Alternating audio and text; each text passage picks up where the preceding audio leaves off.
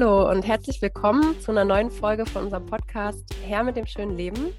Ich bin Lina. Der Podcast ist eine Produktion von sozialistischen Flinter-Kollektiv Klasse für sich und der feministischen Gruppe Kali Feminists. Und in der heutigen Folge wollen wir über einen ganz wichtigen Aspekt vom schönen Leben reden, nämlich über Geld und Reichtum und auch die Abwesenheit von Reichtum, also Armut. Und das ist ein feministisches Thema, weil es in ganz vielen Bereichen Frauen beeinflusst, wie viel Geld sie haben und in ganz vielen Frauen in dieser Hinsicht benachteiligt sind. Das fängt damit an, dass es einen Gender Pay Gap gibt. Also Frauen verdienen durchschnittlich weniger als Männer. Das war im Jahr 2020, waren es 18 Prozent weniger. Dann gibt es einen Gender Pension Gap, also so eine Rentenlücke. Frauen bekommen durchschnittlich so 36 Prozent weniger Rente als Männer. Dann ist es so, dass oft Alleinerziehende besonders prekär leben und von Krisen wie jetzt zum Beispiel der Corona-Pandemie betroffen sind. Und über 90 Prozent der Alleinerziehenden sind Frauen. Auch Frauen, die in gewaltvollen Beziehungen sind, die häusliche Gewalt erleben, sind oft in diesen Beziehungen oder können sich daraus nicht lösen, weil sie ökonomisch abhängig sind von ihrem Partner, weil sie kein eigenes Einkommen haben, weil sie zu wenig verdienen und weil sie sich eben keine eigene Wohnung leisten können. Und natürlich ist es auch noch so, dass es vor allem Frauen sind, die in so schlecht bezahlten Care-Arbeitsberufen beschäftigt sind, also in der Pflege, in der Gastronomie oder als Kita-ErzieherInnen. Das heißt, es gibt echt richtig viele Gründe, warum wir als Feministinnen über Geld, über Vermögen, über Einkommen reden sollten. Und ich bin sehr froh, dass ich heute eine Expertin zu Gast habe, die sich ganz besonders mit einer relevanten Bevölkerungsgruppe auskennt, die ähm, für das Thema ökonomische Ungleichheit wichtig ist, nämlich mit den Reichen, mit reichen Menschen. Und zwar ist das Frauke Geldherr. Herzlich willkommen, Frauke.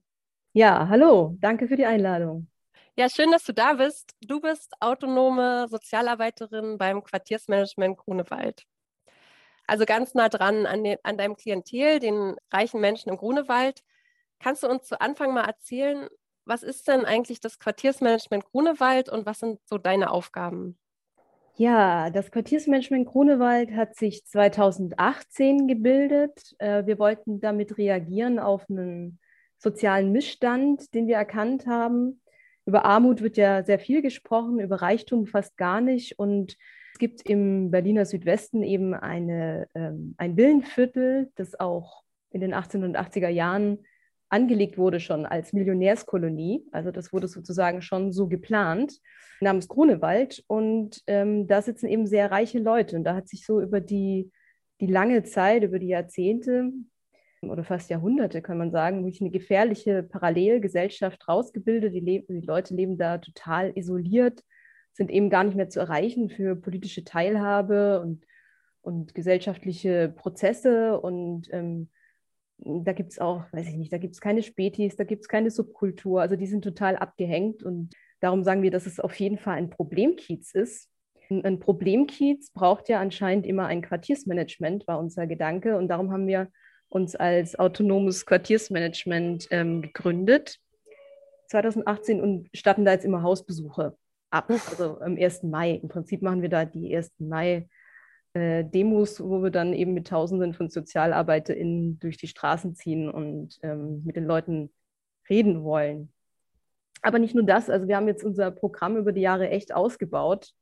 Dazu kann ich auch nachher nochmal was sagen. Also wir haben, wir haben jetzt mittlerweile auch schon eine Oper zum Beispiel ähm, inszeniert auf dem Johannaplatz. Das ist ein zentraler Platz da, der absolut tot ist, aber absolut groß, wo viele fette Karren stehen, um einfach die Leute mit unseren Inhalten zu erreichen weil wir dachten, naja, vielleicht mögen die kein Punk, aber vielleicht mögen sie Oper und so Sachen. Ne? Also wir versuchen wirklich auf die Leute zuzugehen und mit ganz vielen Formaten die zu mobilisieren und einfach diese, diese Reichtum auch ja, zu problematisieren und sichtbar zu machen, weil der ist ganz oft sehr unsichtbar. Ne? Der liegt da hinter wirklich schönen Villen und großen Hecken und so und großen Toranlagen. Und alle reden nur über die Probleme in, weiß ich nicht, äh, Marzahn und Neukölln und was auch immer. Wow, ja, da leistet ihr erstmal einen richtig wichtigen Beitrag und füllt ja offenbar auch eine Lücke, die es gab. Auf jeden Fall. Ja, das merken wir auch in der Resonanz, weil am Anfang hatten wir ähm, im ersten Jahr, da hatten wir eigentlich eine ganz kleine Kundgebung nur angemeldet und auf einmal standen 2000 Leute da. Also das war auf jeden Fall was, wo, wo viele Leute sofort gemerkt haben, ja, stimmt, da müssen wir was machen. Ja, sehr löblich von euch. Sehr gut. Ist ehrenamtlich und unbezahlt, möchte ich mal sagen. Genau. Ja. Aber für einen guten Zweck, genau. Hast du denn spezielle Aufgaben als autonome Sozialarbeiterin? Ähm, ja, im Prinzip machen wir in unserem Quartiersmanagement alle alles. Und ich kümmere mich natürlich ähm, viel um die Kommunikation, na, um die Ansprache. Mhm. Wir schreiben auch manchmal Briefe an die GrunewalderInnen, wo wir sie eben aufrufen, zu unseren ähm, Angeboten zu kommen und ähm, unsere Politik der ausgestreckten Hand quasi da äh, zu verbreiten. Ja, genau. Also alle machen, auf, worauf sie auch äh, Lust haben, worauf sie gut sind und was sie auch lernen wollen. Mhm. Ja, also es ist ja so, dass in Deutschland 69 Prozent der MillionärInnen männlich sind und auch in der Liste der 400 reichsten AmerikanerInnen, die das Magazin Forbes immer erstellt, sind nur 41 Frauen, also von 400 Personen nur 41 Frauen vertreten. Wie ist es denn im Grunewald? Du als Sozialarbeiterin hast ja da tiefe Einblicke in das Milieu. Kannst du das bestätigen, dass das vor allem CIS-Männer sind, die sich da an euch wenden, vielleicht auch um Hilfe und Unterstützung bitten? Und kann man da so einen besonderen sozialen Ausschluss beobachten, der die Männer betrifft? Hm, ja, das ist eine gute Frage. Also wir haben es mit einer sehr zurückgezogenen Klientel zu tun. Wir kommen nicht so gut an die ran, müssen wir uns ganz ehrlich sagen. Darum wissen wir nicht genau, wie es in den Villen aussieht. Ähm, mutmaßlich würde ich schon sagen, dass Männer da mehr vermögen, aber das ist vielleicht gar nicht so die Frage, weil, ähm, weil es sozusagen ja auch immer sehr reiche Frauen gibt und schon gab, ne? und auch schon immer Monarchinnen und eben Erbinnen, also auch gerade wenn man so äh, Klatten äh, und Quant und so anguckt, das sind ja auch immer auch Frauenerbinnen das ist sozusagen gar nicht so sehr unser, unsere Frage. Darum haben wir auch keine geschlechterspezifischen Angebote bisher. Wobei so als Seitenvermerk ähm, wir schon auch gemerkt haben, wir waren mal für Deutsche Wohnen und Eignen Unterschriften sammeln und haben da schon gemerkt, dass die Frauen da eher unterschreiben. Mhm. die sind da mhm. zugänglich, aber das ist so der einzige Anhaltspunkt. Insgesamt würde ich sagen, ähm, das sieht man ja auch an Dingen zum Beispiel, als es ging um den US-Präsidentschaftskandidaten oder Kandidatin, ähm, wo gewählt werden musste zwischen Clinton und Sanders. Und so jemand wie Clinton natürlich eine superreiche Frau ist und so jemand wie Sanders natürlich ein Typ, der aber wahrscheinlich mehr für die Frauen der Arbeiterklasse ge gemacht hat, als äh, Hillary Clinton je tun würde. Also mhm. da, da, sehen wir wirklich alles eher durch, durch die Brille der, der Eigentumsfrage. Und eben dieses kapitalistische System, das ja einfach ein System von Ausbeutung ist, das darauf beruht, also auf Eigentum beruht. Also wer hat, wer hat Eigentum und wer nicht. Und wer, und weil das eben so ungleich ist, was man im Grunewald sehen kann, profitieren nur sehr wenige davon und viele werden ausgebeutet. Und das und die Ausbeutung findet dann halt in unterschiedlichen Graden statt. Und ähm, quasi in, in, dieser, in, dieser großen, in, diesen, in dieser großen Masse an Leuten, die eben nicht davon profitieren, braucht es sozusagen dann Unterscheidungen, damit dieses System überhaupt gehalten wird. Weil ich meine, wenn, wenn man merken würde, okay, ähm, 2% äh, profitieren von dem System und der Rest leidet darunter, warum, warum ist das System dann noch da? Mhm. Das funktioniert dann sozusagen halt nur, wenn, wenn, wenn in diese Ausgebeuteten oder, oder darunter Leidenden noch Unterschiede eingezogen werden, die sich dann gegenseitig noch ausbeuten und so können. Und das ist ja eben gerade das Problem. Also darum, wenn es um Reichtum geht, habe ich den Eindruck, dass, dass die Geschlechterfrage da, also da kann man mich auch gerne vom Gegenteil äh, überzeugen. Also da bin ich jetzt noch nicht, würde das jetzt nicht auf jeden Fall ähm, vertreten, aber so mein Eindruck ist, dass das gar nicht so die Rolle spielt. Mhm. Okay, ja, du bist die Expertin dann ähm, ist das vielleicht auch einfach ein Klientel, also das Klientel der Superreichen, wo man geschlechtsneutrale Ansätze finden muss. oder, oder wir müssen mal drüber nachdenken, ob es, ob es da Sinn, Sinn macht auch, ja. Man kann zum Beispiel sagen, im Grunewald gibt es eine Villa, die seit langem leer steht. Die gehört auch zum Beispiel einer Frau, die allerdings auch eine Ehefrau von, von einem, einem Oligarchen anscheinend ist. Mhm. Also sowas gibt es dann.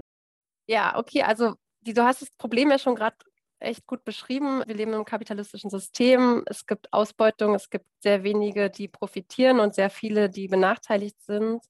Aber wir haben ja auch andere Probleme in unserer Gesellschaft, für die dann schon Lösungsansätze gefunden wurden. Also ich nenne mal als Beispiel für das Thema Ungleichheit der Geschlechter gibt es mittlerweile fast überall in vielen Betrieben und Einrichtungen Gleichstellungsbeauftragte.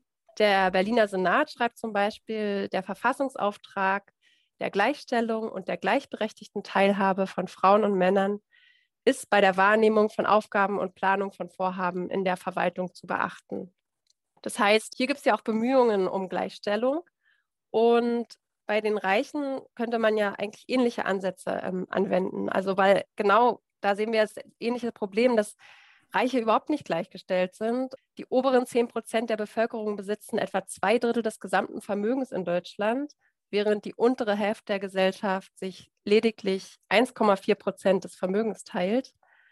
Und global gesehen ist es noch krasser, denn dem reichsten 1 Prozent der Weltbevölkerung gehören 45 Prozent des globalen Vermögens. Anders gesagt, gut 2000 Menschen haben gemeinsam mehr Vermögen als 4,5 Milliarden Menschen.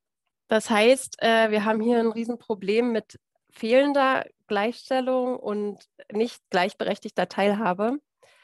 Und das kann ich mir vorstellen, führt ja auch zu sozialen, gesellschaftlichen Ausschlüssen. Du hast ja schon angesprochen, der Bezirk Grunewald, der Kiez ist tot, es gibt keine Subkultur. Die Reichen haben auch so ein bisschen den Anschluss wahrscheinlich an die Lebensrealität von vielen von uns total verloren. Und da wäre meine Frage an dich, wie groß schätzt du denn auch die Gefahr ein, die so eine nicht gleichgestellte, nicht gleichberechtigte Gesellschaft hervorruft? Und welche Probleme ergeben sich denn ganz konkret daraus, auch für die ganze Gesellschaft? Ja, ich, also ich denke, das, was du jetzt da gerade gesagt hast, also diese ganzen Zahlen und äh, die Statistiken, die sind sehr, sehr abstrakt und ich finde, die sollten einfach jeden Tag in der, in der Zeitung auch stehen, weil also auf Seite 1 richtig fett gedruckt, weil das, das hört man immer mal wieder. Aber ich meine, wenn man sich wirklich diese Verhältnisse klar macht, dann, und ich glaube, wenn alle diese Verhältnisse verstehen würden, würden sie auch quasi jeden Tag auf der, auf der Straße äh, stehen, wütend, weil ich finde es so, so krass, weil diese Ungleichheit, ähm, die da angesprochen wird, die ist unsichtbar, weil auf dem Papier, also erstmal, weil auf dem Papier haben alle die, die gleichen Rechte, naja, also außer Leute ohne Papiere zum Beispiel, aber also im Prinzip haben wir gleiche Rechte, aber wir sind überhaupt nicht gleich. Ne? Also manche sind halt gleicher. Und das sieht man im Grunewald sehr gut. Also wir sehen da einen ausgeprägten Zaunfetischismus. Mhm, okay. Leute haben wirklich, die haben auch Angst, ja. Die haben, ähm, die sind hinter hohen Mauern, die haben Überwachungskameras, die ziehen sich zurück, die, die scheuen den Kontakt, die sind sehr, sehr diskret, das hat alles damit zu tun, dass, dass man irgendwie auch verbergen will, wie groß eigentlich die Unterschiede sind oder das verschleiern will. Und das ist auf jeden Fall ein großes Problem. Und also ich sehe da ein ganz großes demokratiegefährdendes Problem, um jetzt mal ein bisschen vielleicht auch schon aus der Rolle rauszugehen, weil also jetzt mal nicht ähm, die Reichen haben das Problem, sondern tatsächlich die Gesellschaft hat das Problem dass es extrem demokratiegefährdend ist. Also ich vom Ansatz her muss ich, muss ich ja sagen, bin ich eher Anarchistin. Aber ähm, selbst, äh, ich finde, jeder, weiß ich nicht, parteiengebundene CDUler oder FDPlerin oder alle, die irgendwie ähm, eine Freude haben an der Demokratie, müssten eigentlich zugeben, dass diese ungleiche Verteilung von Reichtum extrem demokratiegefährdend ist. Ja, weil es einfach ähm, in unserer Gesellschaft steuert Geld den Zugang. Und wer kein Geld hat, hat auch keinen Zugang zu Institutionen, zu Bildung, zu was auch immer. Und ähm, das, das erodiert die Demokratie extrem. Das, das wird nicht verstanden. Das fand, fand ich jetzt ganz interessant. Letztens habe ich gelesen, die FDP zum Beispiel in den 70er Jahren hat das auch verstanden. Die FDP hat in den 70er Jahren eine hohe Erbschaftssteuer beispielsweise gefördert, weil sie gesagt haben, Nein, es, also die, der, der, das Vermögen in der Gesellschaft darf nicht so ungleich verteilt sein, weil das produziert sozusagen wenige Superreiche und, und wirklich eine riesen, Menge an ja, armen, ausgebeuteten äh, Leuten und das destabilisiert auch unser System. Also selbst für einen FDPler oder für, für eine CDUlerin ist es extrem, aber ich habe das Gefühl, die verstehen das alle nicht. Also, und wenn man dann noch weiterdenkt und an sowas wie Gerechtigkeit oder Gleichheit und sowas äh, denkt, dann, dann kommt man ja eh noch wo, wo ganz, ganz anders hin. Also mir geht es vor allem erstmal um Schadensbegrenzung und dass die Demokratie nicht weiter ausgehöhlt wird, weil wenn die Leute immer weniger Wohnraum haben, immer weniger überhaupt Raum, immer mehr gegängelt werden. Und wir versuchen quasi diese, also jetzt im Quartiersmanagement versuchen wir diese Gängelung ein bisschen zu spiegeln. Also dass wir zum Beispiel, wir haben mal für ein Projekt haben wir einfach Hartz-IV-Anträge äh, umgeschrieben auf Reichtum. Und einfach mal, um zu zeigen, wie absurd es wäre, wenn Reiche sowas ausfüllen müssten. Niemals würden die das machen. Niemals. Mhm. So blank ziehen, würden die sich so gängeln lassen. Also. Ja. ja. Ja, mir fällt da auch so ein Zitat von Max Horkheimer ein. Wer aber vom Kapitalismus nicht reden will, sollte auch vom Faschismus schweigen. Hm. Dass diese Zusammenhänge auch zwischen kapitalistischen Ausbeutung und Unterdrückung und antidemokratischen Tendenzen ja einfach sehr selten diskutiert und thematisiert werden. Also was du gerade eben auch angesprochen hast, ne, dass diese Abwesenheit von Teilhabe und gleichberechtigter Teilhabe ja letztendlich vielleicht auch mal einer Frau Merkel auf die Füße fällt oder ihren Kindern, also sie hat keine Kinder, aber ihren ähm, irgendwelchen CDU-Kindern, mhm. weil ich glaube, auch die wollen nicht in einer antidemokratischen Gesellschaft leben. Aber genauso wie wir gerade die Gesellschaft aufbauen, finde ich es genau super interessant, wie du es auch gerade gesagt hast. Hm, ja, gar nicht so weit hergeholt, darüber zu sprechen, was eigentlich mit Leuten passiert, die so wenig mitbestimmen können und die so wenig auch Möglichkeiten haben, sich irgendwie einzubringen. Ne? Auf jeden Fall. Also, und das sind auch diese Inhalte, wollen wir auch auf die Bühne bringen. Also zum Beispiel bei der Oper, da gab es auch diese Auftaktsrede, die hat dann in der bürgerlichen Presse sehr für Aufruhr gesorgt, weil die natürlich nur Guillotine, Guillotine gehört haben. Aber was wir gesagt haben, war, ja, was wir eigentlich tatsächlich gesagt haben, war, wir wollen nicht einen blutigen Umsturz. Wir wollen nicht, dass es so weit kommt, aber es wird so weit kommen, weil das immer passiert, wenn es so ungleich ist. Mhm. Ja, es wird immer, es ist immer Gewalt. Ja. Mhm. Und jetzt sozusagen Last Chance, äh, nehmt den Weg der Einsicht, sozusagen macht mit in diesem Wandel, verteilt um, seid dafür. Und es gibt ja, muss man auch sagen. Ne? Es gibt ja ähm, so Vereine, Vermögende für Verantwortung oder Million, wie hießen die, Millionaires for Humanity oder so. Es gibt schon mhm. so erste Strömungen, wo auch sehr wohlhabende Leute sich eben für eine Vermögensteuer oder eine Erbschaftssteuer einsetzen. Das nur nebenbei. Und dann eben, was du auch nochmal sagst mit dem Faschismus, ist total das Ding. Auch da haben wir in der Oper was auf die Bühne gebracht. Da ging es um Parallelen von Walter Lübcke und äh, Walter Rathenau. Walter Rathenau hat in Grunewald gelebt und war jetzt politisch wirklich auch kein äh, toller Typ, war Jude, wurde dann in, von Faschisten umgebracht also mhm. ermordet dann auch im Grunewald. Das haben wir sozusagen, oder das hat haben nicht wir, sondern ähm, SCET, das, äh, die schnelle kulturelle Eingreifstruppe vom Theater X. Mhm. Äh, die haben das auf die Bühne gebracht, zusammen eben parallelisiert mit ähm, Walter Lübcke, der ja auch, also als CDU-Typ, ja, kein Walter ist sicher vor den Faschisten. Mhm. Das muss ja. allen klar werden. Und, das, und auch darum finde ich das super, diese Themen äh, auch oder die Konsequenzen von so einem von so einer ungleichen Vermögensverteilung darzustellen. Du hast gerade so Bestrebungen von MillionärInnen angesprochen, die sich vielleicht sogar auch für Umverteilung mehr einsetzen. Aber wenn man sich so die staatlichen Maßnahmen anguckt, dann ist es ja wirklich eine absolute Entwicklung in die andere Richtung. Also ich glaube, so seit den 70ern sind Vermögenssteuern, Erbschaftssteuern immer weiter gesunken oder abgeschafft worden. Also jede Form der staatlichen Möglichkeit, reichen bisschen was wegzunehmen und irgendwie das woanders einzusetzen, wurden irgendwie immer mehr abgeschafft, was vielleicht auch so mit dieser ganzen Neoliberalisierung des Kapitalismus zu tun hat. Mhm. Und das ist ja wirklich so ein ernstes Problem, gerade jetzt in der Corona-Krise, wo so viel darüber geredet wird, wo überall Geld fehlt und so wenig darüber, wo es denn Geld gibt. Weil ich habe nochmal nachgeguckt, zum Beispiel der Lidl-Besitzer Dieter Schwarz, der hat im ersten halben Jahr der Corona-Pandemie sein Vermögen um 11 Milliarden Euro erhöhen können. Und auch die BMW-Eigentümerin oder Miteigentümerin Susanne Klatten hat halt auch einen Vermögenszuwachs von ca. 3 Milliarden Euro gehabt. Das heißt, irgendwo gibt es ja Leute, die offenbar nicht weniger Geld haben, sondern sogar mehr.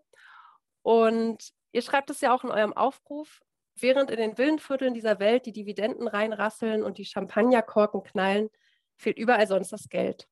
So kann ein gemeinschaftlicher Gesellschaftsvertrag nicht funktionieren.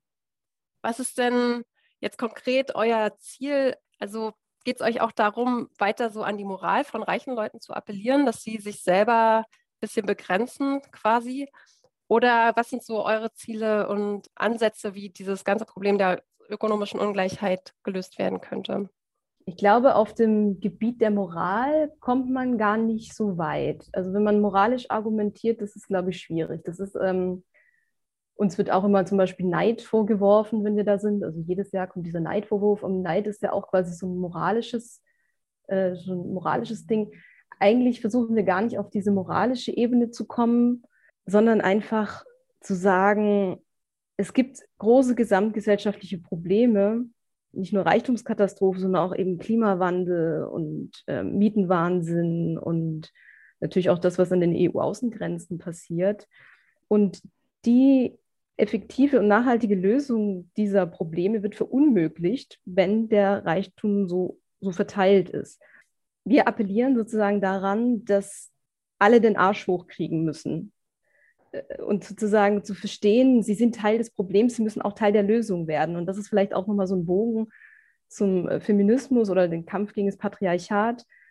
Natürlich werden so Frauenrechte und so von Frauen äh, und ja, auch Alliierten natürlich erkämpft, aber es funktioniert ja besser, wenn sozusagen alle mitmachen und auch sozusagen die Männer sich anschließen und dann geht es auch allen besser. Das ist ja so ein bisschen die Idee. Und so ein bisschen ist das auch, dass wir sagen, ja, wir, wir kämpfen, aber ihr müsst mitmachen. Und ich weiß jetzt nicht, ob das tatsächlich ein, ein, ein moralisches Ding ist oder sozusagen einfach auch ein, also auf einer ganz pragmatischen, politischen, vernünftigen Einsichtsebene auch funktioniert und gar nicht mhm. ähm, ja, so. Mhm. Also auch so Wissenstransfer. Genau, Wissenstransfer. Also wir haben, glaube ich, auf jeden Fall die, die besseren Argumente, wenn man uns zuhört. Das Problem ist an dem Klientel ja auch, dass die uns nicht so, nicht so sehr zuhören, wie ich vorhin meinte. Ne? Also die hören dann, oh, Marie Antoinette, die wollen Guillotine, die wollen uns rausschmeißen. Und ich sage so, habt ihr uns zugehört? Wir sind gegen jegliche Zwangsräumung. Wir würden auch keine Villa-Zwangsräumung. Aber wenn der in der Villa hat, ähm, 300 Wohnungen besitzt, dann muss der die nicht haben. So. Mhm. Das ist ja der Ansatz. Aber dazu braucht es halt irgendwie offene Ohren und die versuchen wir natürlich auch mit der Art unseres Protestes abzudecken. Ne? Also und ich, und das mhm. war wirklich zum Beispiel bei der Oper, da waren tatsächlich ähm, KronewalderInnen, die haben wirklich zugehört. Okay. Mhm. Spannend. Jan Böhmermann hat ja auch eure Oper geteilt, glaube ich, auf seinem Telegram-Channel. Ja, das war gut, ja. Habt ihr euch geehrt gefühlt? Ja, klar, klar. ist immer schön mit so einer Zero-Budget-Produktion irgendwo reinzukommen. Ja, mhm. doch klar, auf jeden Fall. Und wir hoffen, dass es halt also allgemein ein bisschen ähm, auch ausstrahlt. Also wir hoffen auf Erfolge im Kleinen. Ich glaube, die haben wir auf jeden Fall immer schon gehabt. Wie gesagt, dass die Leute da zu der Oper kamen und sich auch alte Damen sich das angehört haben und und man muss, man muss verstehen, das sind wirklich, Grunewald ist ein alter Kiez, das sind auch wirklich sehr viele ältere äh, Leute die haben zum Teil einfach immer noch Angst vor der RAF oder so. Mhm. Also wurde, wurde, mal so gesagt oder haben wir mal in so einem Gespräch über den Gartenzaun. Und, und so ein Geist ist da. Der ist einfach noch sozusagen ein paar Jahre hinterher. Und wenn da sozusagen Leute kommen, die Enteignung fordern, dann klingt es in deren Ohren ganz anders als in unseren relativ jünger, jüngeren Ohren. Mhm. Genau. Aber das ist, aber darum machen wir ja auch so solche Formate, wo wir eben nicht alles abfackeln, obwohl unsere Stimmung das manchmal auch gut mhm. tun würde. Ja, okay. Also ja, das ist ja wirklich nochmal so ein bisschen anderer Weg als jetzt vielleicht so eher radikale Marxistinnen oder Kommunistinnen wählen, die so einen klassenkämpferischen Ansatz haben, in, bei dem es dann doch eher darum geht, die herrschende Klasse zu stürzen und wirklich zu enteignen und vielleicht auch gewaltvoll sich zu nehmen, was ja vielleicht auch wirklich viel mehr Leuten zugesteht. Hm. vielleicht ist es auch gut, dass es da verschiedene Ansätze gibt. Ja, also ich bin auch auf allen Ebenen mit allen Mitteln, also nicht vielleicht mit allen, allen Mitteln. Ich bin immer für Gewalt gegen Gegenstände habe ich kein Problem, aber Gewalt gegen Menschen. Aber ah, jetzt spreche ich natürlich nicht für das Quartiersmanagement, jetzt spreche ich für mich. Aber ähm, genau, es gibt mehrere Wege. Es ist gut, mhm. dass es mhm. mehrere Wege gibt. Ich bin immer für die ausgestreckte Hand. Wobei okay. natürlich ähm, Rechte nicht, noch nie hergeschenkt wurden, sondern immer erkämpft wurden. Das ist natürlich schon klar. Mhm. Ja, das stimmt. Ja, gerade in einer feministischen Auf jeden Bewegung Fall. sieht ja. man das ja. Mhm. Ja, also da darf man sich nicht naiv dann, also ich, wir, sind, wir sind dann nicht naiv in dem Punkt, aber mhm. genau, die verschiedenen Wege machen es dann aus. Ja, super spannend auf jeden Fall. Ich glaube, es ist auch interessant, was ihr so für eine, also ihr als Quartiersmanagement Grunewald auch für so eine ähm, mediale Resonanz hervorruft. Das hattest du ja auch schon kurz angesprochen, dass dann, wenn irgendwie Guillotine vorkommt, dass dann gleich alle so aufschrecken. Und ich erinnere mich auch, dass es ja irgendwie auch so Vorwürfe gab nach dem Motto, ja, Juden wurden im Grunewald schon mal vor ja, also eben sozusagen zur Nazi-Zeit enteignet und dass das irgendwie jetzt wieder in diese Richtung ginge. Ja, wie geht ihr damit um eigentlich? Oder ist es für euch, seid ihr da jetzt schon routiniert, auch mit der medialen Aufmerksamkeit umzugehen? Mhm. Also die, dieser Vorwurf kam ja auch von einer ganz bestimmten Ecke, ne? also von, von der Welt, kann man auch mhm. nennen, von hier äh, Weltredakteur äh, Ulf Poschardt, der twittert schon, bevor wir irgendwas machen, die Loser aus dem Grunewald machen das, was die NSDAP nicht geschafft hat oder irgendwie so. Mhm. Und dann kommt natürlich der ganze Shitstorm hinterher.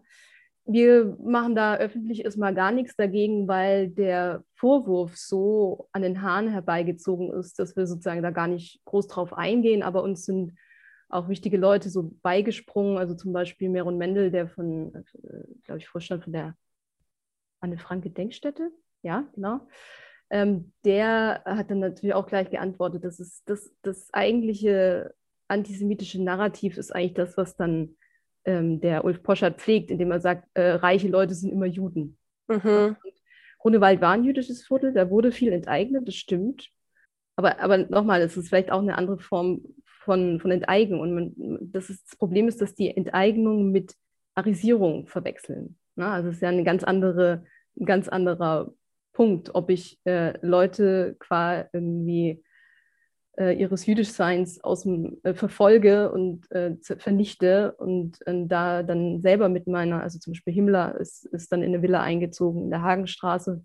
Das ist, das ist natürlich einfach ein, ein quatschiger Vorwurf. Und das zeigt einfach nur, dass er diesen Vorwurf auch gar nicht geprüft hat, sondern einfach nur nutzt. Also der instrumentalisiert eigentlich die wirkliche Gefahr von dem Antisemitismus für seine neoliberale Agenda. Und das ist das, was uns auch wirklich aufgeregt hat und das, was wir auch versucht haben, in der Reaktion darauf zu adressieren und nicht tatsächlich diesen Antisemitismusvorwurf, den wir, glaub, also den wir wirklich, glaube ich, auch nicht haben. Es haben sich auch Leute gemeldet, ah, mein Urgroßopa hatte eine Villa da und wurde, wurde unter den äh, Nazis sozusagen enteignet. Der würde sich im Grabe umdrehen, wenn er, wenn er das jetzt hören würde, dass wir damit verglichen werden. Mhm. Ähm, und so, also da, mhm. genau, aber trotzdem spielt, also was heißt trotzdem, aber es spielt natürlich eine Rolle. Wir haben auch zum Beispiel, wir haben jetzt einen Audio-Walk rausgebracht da kann man mit 13 Stationen durch den Grunewald spazieren und ähm, unterschiedliche Facetten der Reichtumskatastrophe und der Geschichte Grunewald sich anhören. Und ein,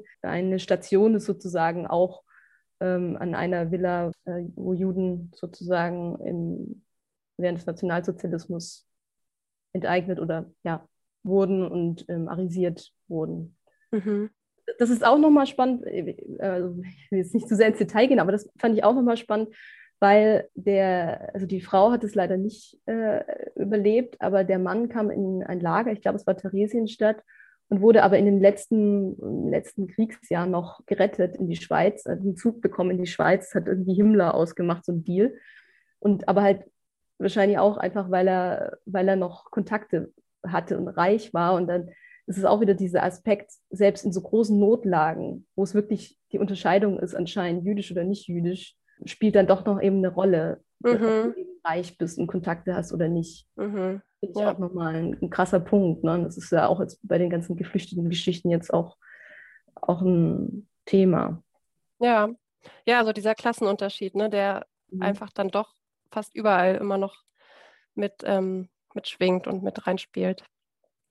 Ich finde einfach äh, total spannend, äh, auch was, was du auch erwähnt hattest, dass ihr zum Beispiel so diesen Neidvorwurf auch bekommt. Und ich finde das so interessant, weil ich auch oft erlebe, dass auch linke Leute oder gerade Leute, die gar nicht so, also die gar nicht in wirklich eher so armen Verhältnissen aufgewachsen sind, so argumentieren nach dem Motto, ja, jeder hat sich ja sein Geld erarbeitet, man würde das Leuten wegnehmen, man würde irgendwie der Oma, die ihr ganzes Leben gespart hat, ihr Erbe wegnehmen. Ich kenne auch Leute, die sind mit äh, einer alleinerziehenden Mutter aufgewachsen, die auch Hartz IV teilweise bekommen hat, mit mehreren Kindern und ähm, bekommen jetzt irgendwie so ein eher geringes Gehalt und sind aber schon so, ja, nee, Geld ist nicht alles und ich brauche auch nicht so viel. Also auch so diese Bescheidenheitsnarrative. Und das finde ich auch so ein spannendes Thema, weil du am Anfang ja auch meintest, eigentlich sollte man jeden Tag auf Seite 1 der Zeitung über den Reichtum berichten, weil ich immer das Gefühl habe, Leute wissen vielleicht auch gar nicht, wie reich andere Menschen sind und was die zum Beispiel vererben und dass es bei einer Erbschaftssteuer nicht darum geht, die 100.000 Euro, die irgendwie die Oma aus einfachen Verhältnissen ihren Enkeln vererbt, zu besteuern, sondern schon ein bisschen um andere Summen. Und deswegen finde ich es auch ja voll wichtig. Also ich finde eure Arbeit sehr wichtig und immer wieder gut, genau über diese Themen zu reden. Ja, würde ich alles genauso unterschreiben. Die Verhältnisse sind nicht klar. Ja. Und deswegen macht ihr ja zum Beispiel am 1. Mai auch eine super coole Fahrradtour oder Demo-Tour, Demo-Fahrradtour. Vielleicht kannst du noch mal erzählen, was da passiert und die Leute dazu einladen. Ja, also wir laden ganz herzlich ein heraus zum 1. Mai, Tag der sozialen Arbeit. Sonst natürlich ähm, nur im Grunewald, letztes Jahr wegen Corona mit Auto und dieses Jahr mit Fahrrad. Also eine große Fahrradtour. Motto ist äh, Umverteilung auf die Kette kriegen. Und wir wollen die ganze Stadt in Bewegung sehen. Und dazu haben wir eine Fahrradsternfahrt uns überlegt. Gestartet wird in Wedding, in Lichtenberg und in Neukölln. Dann fahren diese Fahrradfinger, treffen sich am großen Stern. Dann gibt es da nochmal einen großen Auftakt. Kann man auch sozusagen erst dahin kommen. Äh, dann fahren wir den luxuriösen Kudamm runter und ins Villenviertel hinein. Dann drehen wir da unsere Runden und versuchen auch quasi, die Idee ist, die Leute abzuholen, ne? nicht sich passiv hinter ihren Hecken verstecken zu lassen, sondern zu sagen, so kommt, pumpt eure äh, 5000 Euro Räder auf und äh, folgt uns mit. Wir wollen neue Wege mit euch zusammen gehen. Kommt mit zur Fahrradtour. Und dann fahren wir nochmal 10 Kilometer Autobahn und machen sozusagen auch nochmal auf diesem Symbol, also Autobahn ist das Symbol für so ein, auch so ein Irrweg, ja, also Autoindustrie, Korruption, A100 und, und, und Klimakrise und, und zementiertes Denken, was die Zukunft anbelangt und so weiter. Und die deuten wir dann quasi zusammen um, indem wir da einfach mit tausenden Fahrrädern dann drüber rollern, bis wir dann irgendwie gegen fünf wieder in Neukölln ankommen. Also es wird eine lange Tour. Mhm. Muss man sich auf jeden Fall Stullen einpacken oder man kann ja auch nur teilweise mitfahren. Aber ich glaube, wir fahren da gemütlich und mit viel Musik und Redebeiträgen und ich denke, es lohnt sich auf jeden Fall. Ja, das klingt super, sehr gut. Toll. Ähm, ist es denn auch grundsätzlich so möglich, bei euch als Sozialarbeiterin quasi mit einzusteigen beim Quartiersmanagement Grunewald? Seid ihr offen für neue Mitglieder oder geht das nicht? Naja, also geht nicht, gibt es nicht, aber tatsächlich haben wir natürlich jetzt so ein bisschen ein eingespieltes Team mit auch verschiedenen ähm, ja, Zuständigkeiten. Wir haben jetzt kein offenes Plenum oder sowas. Mhm. Wir machen immer wieder Aktionen, wo man sich einklinken kann. Also jetzt gerade zum Beispiel, wenn das jetzt noch jemand hört, wer am 1. Mai noch irgendwie Lust hat, äh, mitzu, mitzugestalten, mitzuhelfen oder einen Redebeitrag machen, kann sich zum Beispiel gerne melden und ähm, das ist dann immer so aktionsabhängig. Okay. Genau. Ja, cool. Genau, ich wollte noch die ähm, auch die aktivistische Gruppe Wer hat, der gibt ähm, erwähnen. Mhm. Die sind, glaube ich, auch dabei bei euch ja. Bei waren im goldenen Mittelfinger, genau. Okay. Lichtenberg. Ja. ja die auch äh, sehr gute Arbeit machen und auch viele Informationen bereitstellen zur Ungleichheit und ungleichen Verteilung von Vermögen und Einkommen. Hm, unbedingt, ja. Die machen auch in Hamburg eine große 1. Mai-Demo. Ja. So wie okay. ich das verstanden habe. Ja. Super, dann danke ich dir ganz doll für das Gespräch. Ja, danke dir. War sehr spannend und ich wünsche euch viel Erfolg für den 1. Mai. Ja, danke, hoffe ich auch. Und vielleicht sehen wir uns. Ja, gut, danke, tschüss. Ciao.